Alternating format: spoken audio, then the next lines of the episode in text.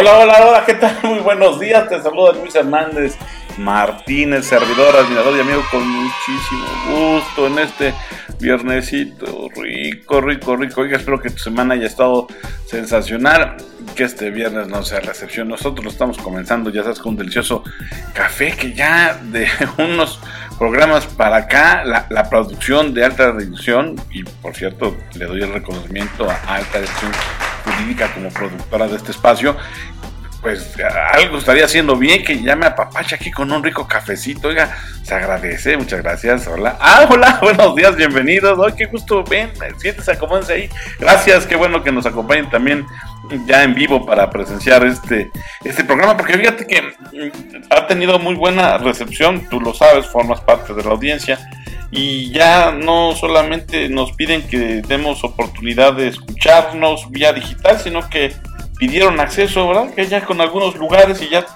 hay gente que aquí pues nos está observando en este espacio mientras grabamos el, el, mismo y, lo transmitimos, entonces pues se agradece el, interés y bueno, pues a nosotros nos lo hacen a menos porque podemos ver sus reacciones, sus caras y gestos, mientras aquí el de la voz, su charro negro, hace las reflexiones correspondientes. Pues bienvenidos aquí a su casa alta dirección. Bueno, pues el día de hoy tenemos un programa eh, que debo ser sincero, no surgió de mí, insisto, formamos parte de una agrupación llamada Alta Dirección Jurídica y es este grupo, este esfuerzo de, de profesionistas, de profesionales, quienes me ayudan también a armar la agenda radiofónica y ellos Después de que hicimos una reunión de trabajo, varias de hecho, ellos me ayudaron a llegar a la conclusión de que ocasionalmente hace bien para el ritmo del programa armar uno a partir de reflexiones de situaciones o aspectos que nosotros observamos en la sociedad, sobre todo en la nuestra, en la mexicana, claro, siempre a partir de la perspectiva de la alta dirección construida por Mujeres y Hombre Vértice. Y lo vamos a hacer así el día de hoy, por eso es que el programa se llama Cambio de época, no ignores las señales. Es como decidimos titularlo y por favor audiencia, eh, cada que escuches este nombrecito, cambio de época, no ignores las señales, por favor en tu mente pon el capítulo siguiente, ¿verdad? Este sería el primer capítulo de varios que vamos a abordar, toda vez que creemos que estamos viviendo, estamos convencidos de que estamos viviendo un cambio de época, no de era, de época. Bueno, pues ya lo analizaremos y mientras sí, mientras no, mientras peras o manzanas, pues nosotros seguimos con la tradición de celebrar la vida, de celebrar lo relevante que hace, celebrarte a ti. Y qué mejor que, como dice tradicionales mañanitas. Qué linda está la mañana en que vengo a saludarte. Venimos todos con gusto y placer a felicitarte. Exactamente, con muchísimo gusto. Te felicitamos un aplauso de aquí hasta donde tú estés. Un abrazo fuerte, fuerte, fuerte. Esos que resetean el alma. Para que, bueno, pues celebres que estás vivo, que estás viva, que le diste otra vuelta al sol y que, oye, nos estás además acompañando, engalanas el programa con tu presencia. Bueno, pues vamos a empezar a, a reflexionar al respecto. Mucho se ha dicho que estamos en el umbral de una época donde, por ejemplo, poseer ya importa menos que conocer. Eh, aquí tú ya tienes varios tiempo escuchando este programa, sabes que yo soy enemigo de pues las frases así como contundentes, como totalitarias, como, como, no sé, salidas de una galletita de la suerte. No, no, nunca he sido yo fanático de utilizar todo el mundo miente, todo el mundo es corrupto, no, o sea, esas frases del todo, no, este, no, nunca he sido fan, nunca he sido partidario a mí si algo me nace, me sale y te suelto que eres un corrupto, te digo tu nombre y apellido y las bases que tengo para decírtelo, ¿verdad? Este, si digo que eres alguien honesto, socialmente responsable, eh, de gran juicio, también digo tu nombre y te muestro mis bases. Pero soltar así el, el fregadazo de todos son esto, todos son aquello, todos son lo otro, no.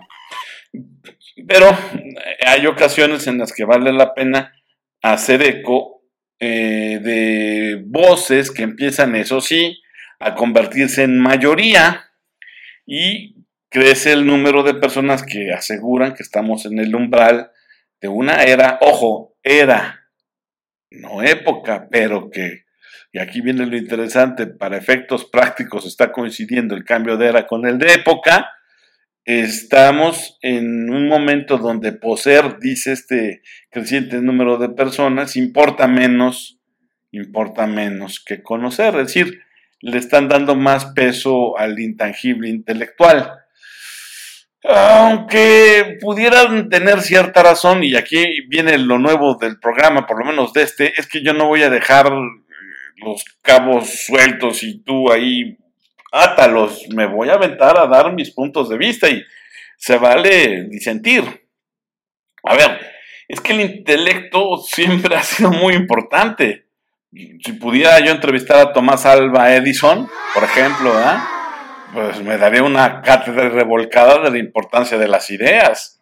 Eh, Steve Jobs también, Vaya, este, por eso te digo, yo soy tan renuente del, es que todo esto ya se transformó. A ver, es que siempre ha estado en cambio constante. Acuérdate, lo dijo Heráclito, nadie se baña dos veces en el mismo río. ¿eh? Por más que se rasguen las vestiduras los falsos gurús, que no tardan en escupir siempre que pueden, la única constante es el cambio. Ay, Dios, por, ya siéntese, señor, ¿verdad?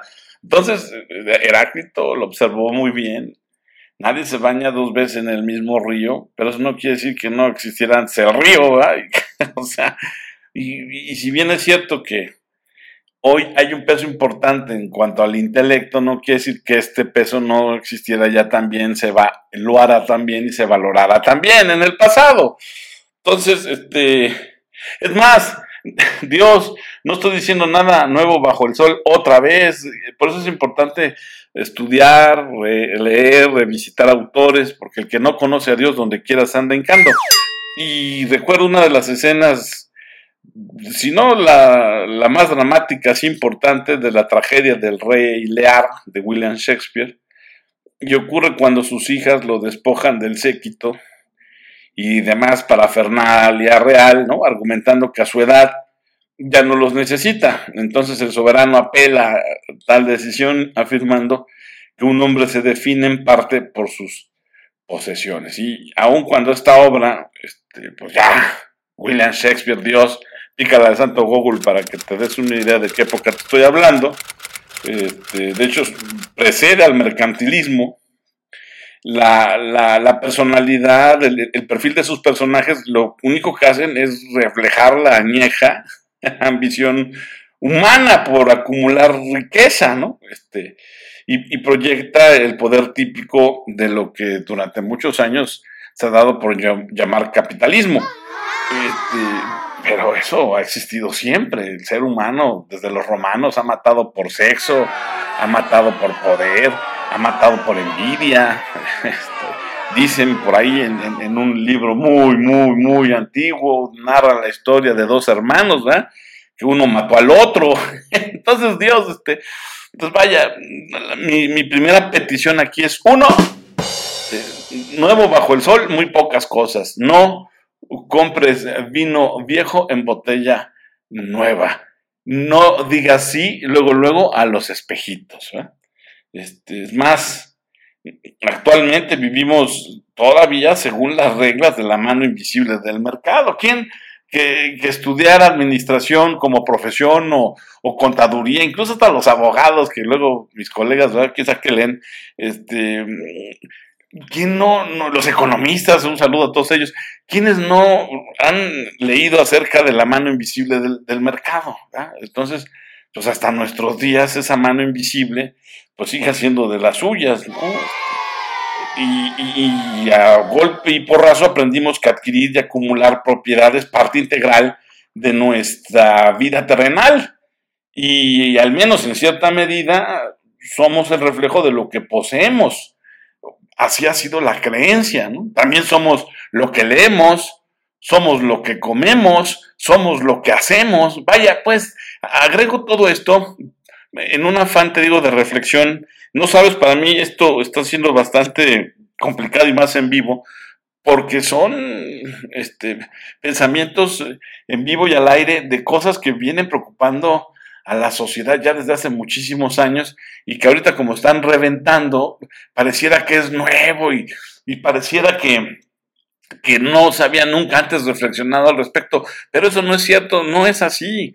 Y por favor, mientras platico contigo ahorita en este programa, pues pícale ahí al santo Google, ¿verdad? Que también es un ejemplo de que antes, pues te decía, mm, ve y revisa lo que dice la enciclopedia británica, Pues ahora te digo, pícale al santo Google, si no es que al rato ya te voy a estar diciendo, habla, habla con tu chat GTP, ¿verdad? A ver qué te dice, qué, qué, te orienta. Entonces, no, bajo el sol, muy pocas cosas. Entonces, este, sí te puedo decir, en todo caso, que estamos en los umbrales del fin de una época.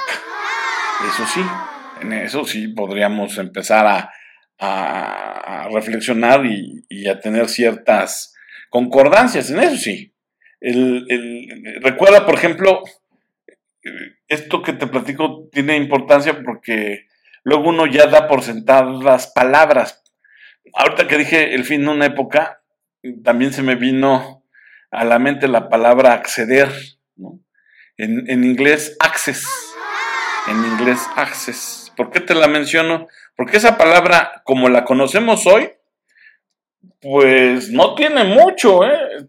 Te estoy hablando de que estará incorporada con el, concepto que hoy la, tenemos, con la definición que hoy la tenemos, apenas desde 1990, ¿eh? Y ahí échale un ojito a la octava edición del Consis Oxford Dictionary. Y en 1990 incluía por primera vez la acepción del término access como verbo, ¿eh? indicando, por supuesto, una utilización más amplia, más amplia de lo que era el, el access tradicional. Imagínate también la importancia de, este, de conocer el origen de ciertas palabras para poder profundizar alrededor de ellas. Este, la palabra acceso o access, antes de 1990, la verdad es que se utilizaba muy poco, de por ahí, esporádica y, y, restringidamente, ¿no? Este, pero siempre relacionada con la admisión a espacios físicos.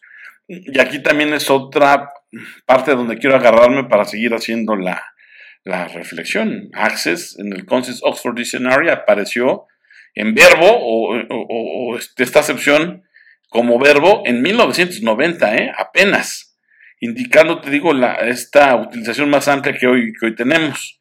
Y sin duda, access, ya como verbo, es una de las palabras más utilizadas en la vida social.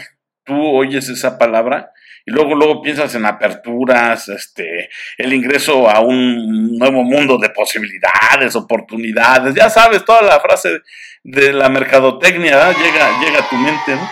Entonces ya access o acceder ya se convirtió en una suerte de etiqueta o símbolo, ¿no? Este, incluso para este, medir si, si hay una realización y avance personales, ¿eh? Eh, este, si tú tienes acceso a la democracia eh, como nación y ciudadano, si tú tienes acceso a ciertos productos o servicios, si tu generación tiene acceso a las nuevas tecnologías, eh, tiene una carga simbólica muy poderosa la palabra access como verbo, y, no se diga su significación política, hoy es brutal, ¿no? Este, hace distinciones terribles, ¿no? En términos conceptuales, y también nos lleva a reconsiderar tan solo una palabrita y su aplicación y cómo se ha manifestado con respecto a nuestras concepciones del mundo, de la economía. Te diría que, entre otras palabras, esta de access ya como verbo, que apenas te digo, este, el, el Oxford Dictionary la incluyó en 1990, diríamos que es una metáfora muy poderosa y potente para esta época que, que estamos comenzando a vivir. Este, donde además, insistiré siempre, la tecnología bajo ninguna circunstancia tendría que ser el verdugo del hombre, porque hace rato hablé también del chat GTP, del santo Google, etcétera. Pero todo esto, mm, en términos posmodernos, tampoco tiene mucho de haber comenzado. Lo que pasa es que está avanzando a pasos agigantados y también ya ahora recuerdo mucho que se habla que de las generaciones eh, este, Z, los millennials, etcétera. Pero antes, y ya pareciera prehistoria, existió una generación.com Sí, sí, no, no, ni te asombres, claro. También eh, hablábamos y, en una de esas tú y yo somos generación.com o, nos pescó este, muy chavitos este movimiento.com y también trastocó y, y, también simbró y también movió pensamientos. ¿eh? Entonces, la, la, primera parte de este programa, que ya se me fue, qué velocidad, hablando de rapidez, eh, este, estaremos ya revisando estos cambios, estas señales que no debemos nosotros ignorar. La primerita, y con esta vamos a abrir en el siguiente bloque, el de propiedad. A ver, tú, dueño de cuántas cosas eres ya. Antes, en mi época, podíamos decir que éramos dueños de un DVD, de, las películas en ese formato, de las películas en VHS, este, en fin, una casa, ¿no? Ahora ya prácticamente todo se está abriendo la posibilidad de que sea rentado. O, de que unos cuantos tengan, fíjate que listos, ahí nomás te lo dejo, si tengan la posesión, si tengan las propiedades físicas y ellos en un acto de, de solidaridad y de buena gente la pongan al acceso de las demás personas, pero ellos sí conservan y siguen eh, acumulando propiedades, ¿verdad? mientras que otros se comen el cuento de que ahora lo que importa y lo realmente valioso es acceder a experiencias, ¿verdad? A comprar experiencias, mientras otros, otros se enriquecen comprando bienes, comprando propiedades. Pero bueno, ya lo platicaremos porque ese es un cambio de señal que no debes ignorar y lo veremos en el siguiente bloque. Regresamos.